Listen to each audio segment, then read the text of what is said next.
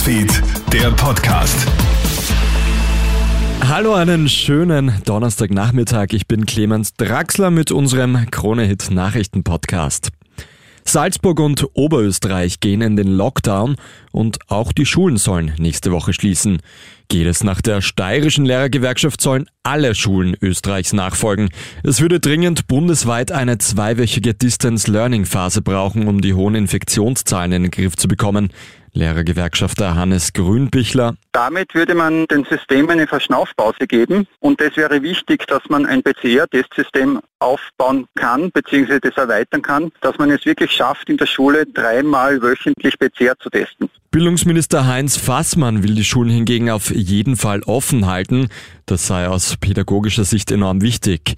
Außerdem wären Schülerinnen und Schüler wieder deutlich mehr belastet und Eltern würden vor einem Kinderbetreuungsproblem stehen. Lieber eine Corona-Infektion als die Impfung.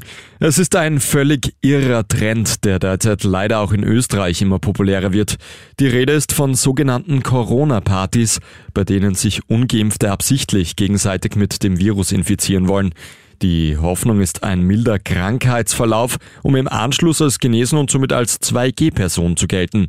Ein 55-jähriger Steirer hat sich ebenfalls absichtlich anstecken lassen. Jetzt ist er tot.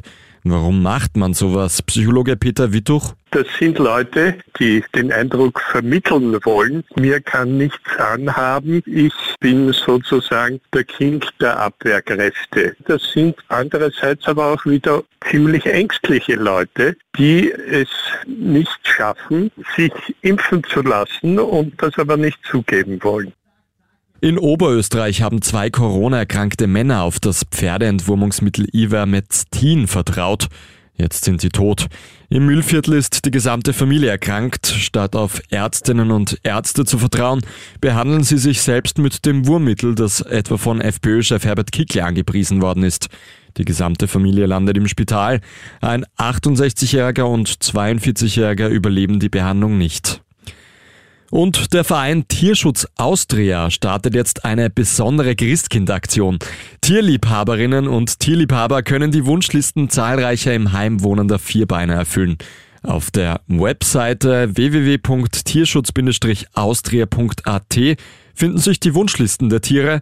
Die Geschenke können dann besorgt und entweder persönlich vorbeigebracht oder per Post geschickt werden. Das war der Kronehit Nachrichten Podcast für heute Donnerstagabend. Ein weiteres Update. Das kriegst du dann wieder morgen in der Früh von meiner Kollegin Melanie Tüchler. Einen schönen Abend. Krone Hits, Newsfeed, der Podcast.